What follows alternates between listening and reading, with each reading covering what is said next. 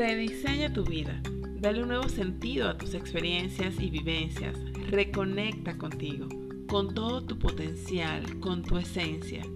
En cada episodio compartiremos anécdotas, reflexiones, tips y herramientas que te ayuden a transformar tu vida, a rediseñarla a tu gusto, usando lo que ya tienes, tomando lo que sí funciona y descartando lo que ya no. Soy Andreina Quevedo y esto es Rediseña tu vida.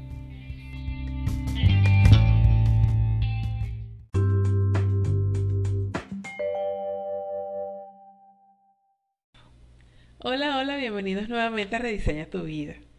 En los episodios previos hemos conversado un poco sobre creencias, tristeza, felicidad y pareciera que entre estos temas no hay mucha relación. Sin embargo, todos tienen algo en común y es lo que creemos de ellos. A lo largo de nuestra vida, lo que escuchamos, lo que vivimos, nuestras experiencias, empiezan a formar ideas en nosotros sobre las cosas, las situaciones, la vida. Dependiendo de con cuánta frecuencia se repitan, se convierten en creencias que pueden llegar a ser inamovibles, en puntos de vista fijos, y nos convencemos de que las cosas, la vida o las situaciones son así.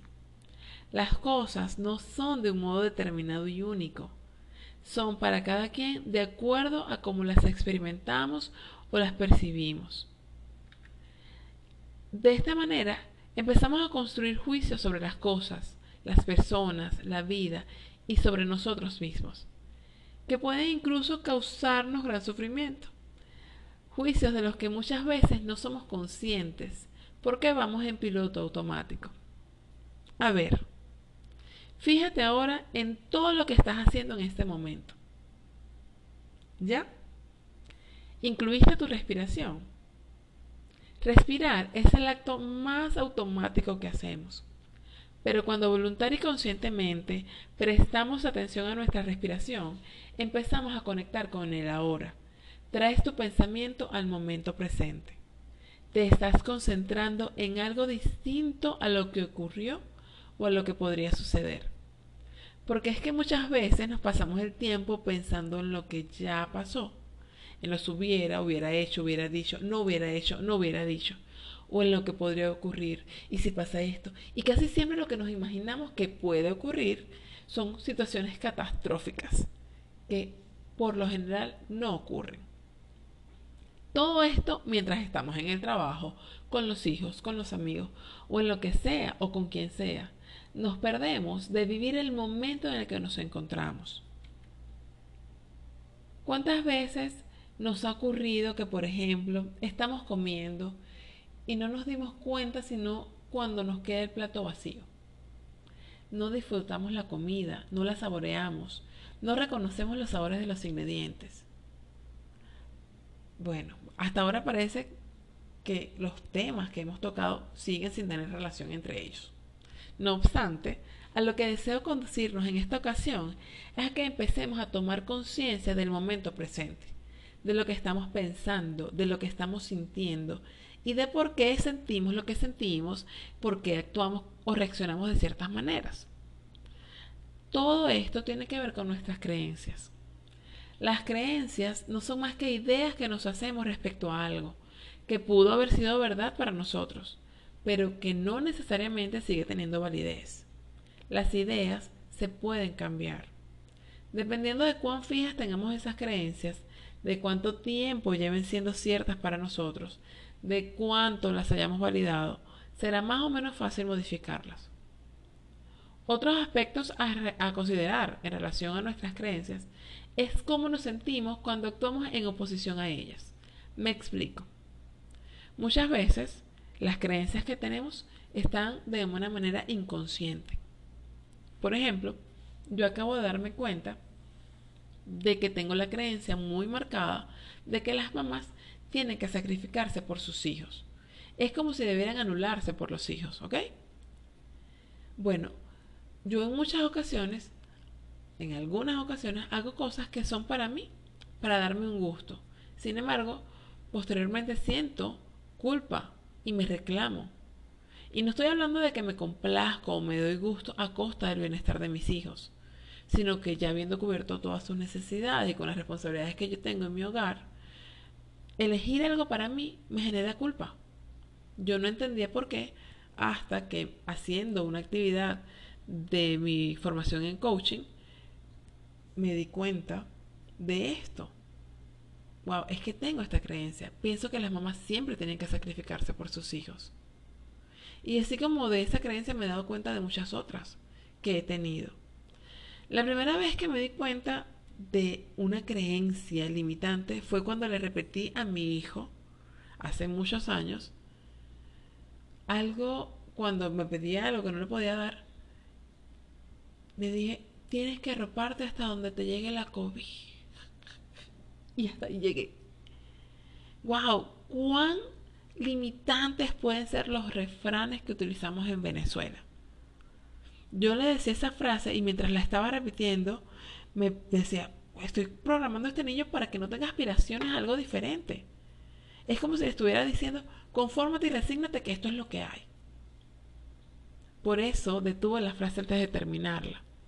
Fue la primera vez que me di cuenta de cómo las palabras que utilizamos con otros y con nosotros nos programan, para lo que sea, para limitarnos o para expandirnos. Volviendo a la creencia que les comenté que, que acabo de descubrir en mí. Muchas veces las mamás nos toca hacer sacrificios, pero no tiene que ser siempre vivir en sacrificio por los hijos. Por ejemplo, representa un sacrificio físico para una mamá tener a uno de sus hijos hospitalizado y tener que permanecer en el hospital o en la clínica uno, dos, tres días o más. Es un esfuerzo, es un agotamiento al que la mamá se somete con sacrificio porque vaya, a nadie le gusta pasar de pronto la noche en vela, de un lugar incómodo, por, por, por cuidar a otra persona. Esa persona es tu hijo y tú, por amor a tu hijo, porque tampoco te quieres que tengas a tener a un hijo enfermo, pues haces ese sacrificio, ¿no? Ese sacrificio físico, ese esfuerzo por atender a tu hijo. Lo que quiero decir es que no los refranes, las creencias, no todo aplica para todos, ni todo el tiempo. Quizás la primera persona que dijo que había que arroparse hasta donde llegara la cobija, pues no tenía otra cobija disponible. Y era válido para esa persona decirlo. Otro refrán popular que para mí es un mutilador de la creatividad es el que dice, la curiosidad mató al gato.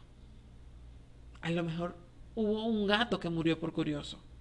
Eso no significa que no podamos ser curiosos o que ser curioso nos va a conllevar a algo grave, algo eh, trágico o a la muerte. Además, nosotros no somos gatos. Mi invitación hoy es a que tomes conciencia de tus palabras, de las frases, de los refranes, de los dichos que utilizas en tu día a día. Que te des cuenta de cómo son tus conversaciones, las que tienes con otros y sobre todo la conversación que tienes cada día contigo mismo. Por último, me gustaría que te tomes un minuto para que hagamos un pequeño ejercicio de respiración consciente. Allí donde estás, solo tienes que notar tu respiración. Observa cómo entra el aire por tu nariz, cómo se expande tu pecho al inhalar y cómo se contrae al exhalar. Inhala y siente cómo entra el aire fresco por tu nariz y cómo al exhalar sale tibio.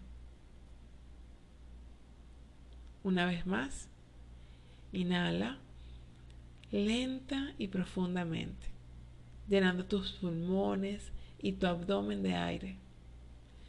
Y exhala suavemente todo el aire. Siente cómo se va relajando tu cuerpo en cada exhalación. Última vez, inhala y exhala con una sonrisa. Es muy sencillo. Tu respiración te conecta al momento presente. Puedes empezar con un minuto e ir aumentando progresivamente en la medida en que te vayas sintiendo más cómodo o más cómoda.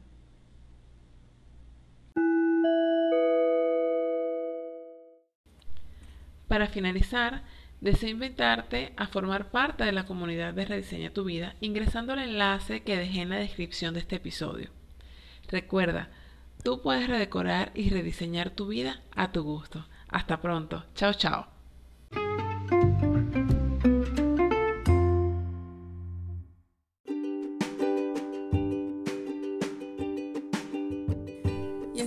Al final de otro episodio de Rediseña tu vida. Recuerda seguirnos en nuestras redes sociales, en Facebook nos encuentras como Rediseña tu vida y en Instagram como Andreina Quevedo A. Suscríbete al podcast en la plataforma de tu preferencia, comparte este episodio, déjanos un buen me gusta y cuéntame en los comentarios si te identificas con lo que compartí y de qué otros temas te gustaría que conversemos.